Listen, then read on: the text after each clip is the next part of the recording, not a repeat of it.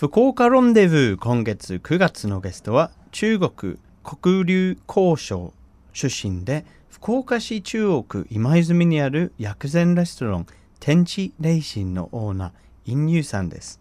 今日で3回目ですね。よろしくお願いします。よろしくお願いします。前回までにですね、まあ、薬膳料理とかお店のメニューなどもいろいろ教えていただきましたがなんと、イニューさんはレストランの経営者であるだけじゃなくて、薬膳アドバイザー、国際栄養士、心理カウンセラー、そして催眠治療師でもあるそうですね。はい。特にこの中から催眠治療師っていうのが気になりますが、これはどんなことをするんですか？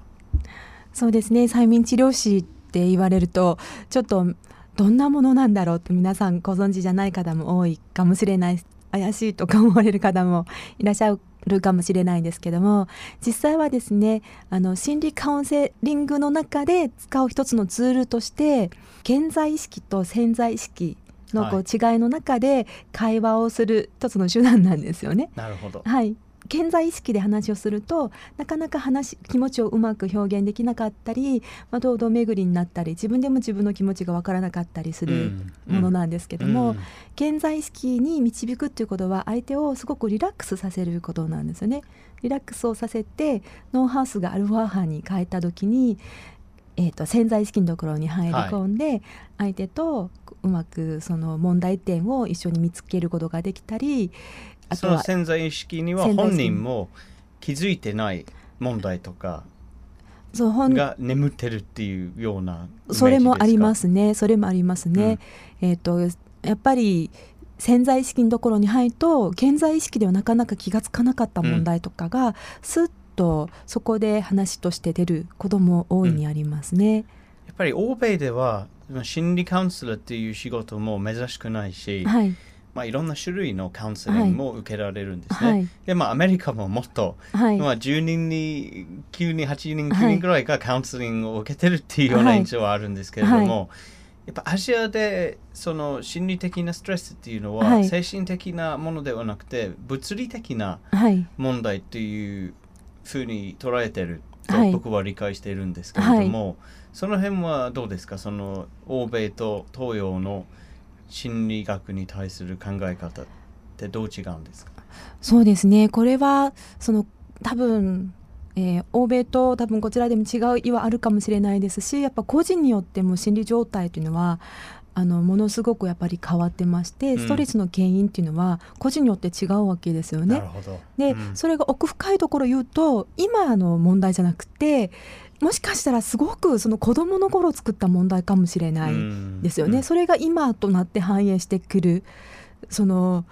脅迫元年とか、ね、そういうのもあるかもしれないですよね、うん、でもそれは絶対今のところは昔そんな昔はるかに昔の子供の頃の原因だったって思えないんですよね、うん、みんなが。でもそれを例えばそうです催眠をかけることによってその問題に過去に戻ってその問題を見つけることができるっていうのが、まあ、催眠術をかける、まあ、いいところでもあるんですよね。なるほどですね、はい催眠術をする僕の頭に思い浮かぶのは、はい、何か時計みたいなものを持って 人の目の前でこう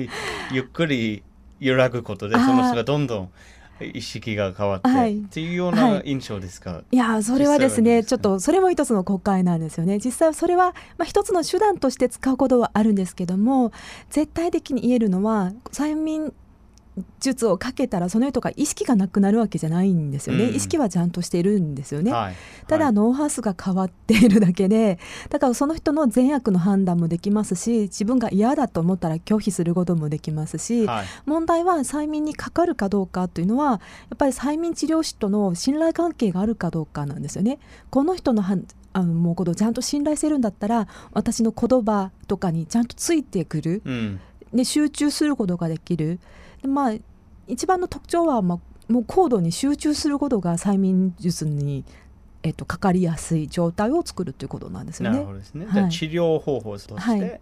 催眠術っていうのは、はい、まあ、中国にはこういう職業は多いですか？中国にも最近にな昔はなかったんですけどもここやっぱりそうですね、うん、10年か20年ぐらいからですね。はいはい、あの心理カウンセラーの職業も増えました、はい、の方も増えましたしその中で催眠治療というのが心理の、えー、カウンセリングの一環として使うことはありますね。うん、奥深いですね。はい、であのお店では、薬膳に関するセミナーなど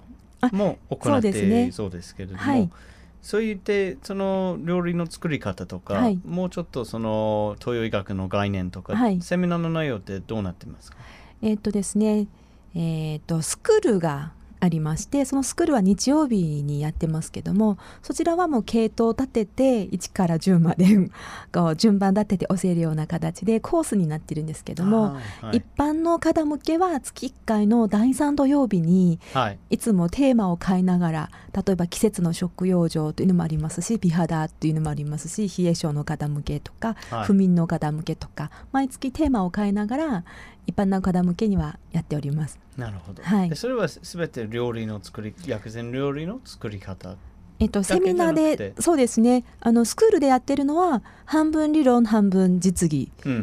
をやってます、うん、前半は全部理論ですね。あと後半は一緒に薬膳料理を作ったりしてます、うん、一般の方向けは調理は一緒にはしないんですけどももう理論の講座とあとそのテーマに合った食をこちらから提供するような感じになります。ランチランチの、えー、タイムがありますね。ね。はい、で世の中を見ていろんな食生活はあると思います、ね、はい、でこれぐらいはやめてほしいっていうぜひこれをやめてほしいっていう食そうですね。いろいろ、まあ、個人によって違いはありますけどもこれだけでも共通して言えるのはえーと、できれば夜遅い時間寝る前の、え時間ですね。2時間前、寝る2時間前。前をせめて2時間前ぐらいは食をちゃんと済ませておく、はい、でできれば夜はちょっと軽くする、はい、その寝る直前に食べたりすると寝てても胃だけは休まらないので、結構そのすごい負担かかるんですよね、そうすることによって体全体が胃の調子がどんどん悪くなってきますし、そうすることによって体調にすごく変化をもたらして体に毒素もたまりやすくなるんですよね。せっかく寝てる時は体が治す全部そうです。はい。そうですそうです。はい。寝る前にアイスクリームを食べてそれも良くないですね。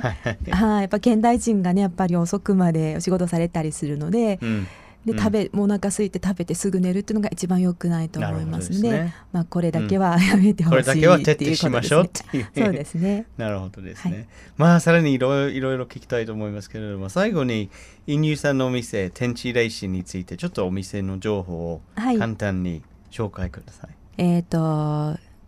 薬膳天地レイシン当店なんですけども場所は今泉公園の向かい側にありまして隣にファミリーマートがあります、えーと、そして営業時間は、えーと、お昼のランチタイムが11時半から2時半まで。そして夜が、えーと、6時から10時半までになります。で、えー、さっきおっしゃったえーと、薬膳に関するセミナーは第3土曜日第3土曜日の11時から、はい、えーと講座が2時間で、えー、食事が1時間で3時間ぐらいになりますね。わかりました。はい、ぜひ来週また薬膳料理、はい、そして、えー、日本での生活についてさらに聞きたいことがあるのでぜひまた来週よろしくお願いします。LoveFM Podcast. LoveFM のホームページではポッドキャストを配信中。スマートフォンやオーディオプレイヤーを使えばいつでもどこでも LoveFM が楽しめます。LoveFM.co.jp にアクセスしてくださいね。LoveFM Podcast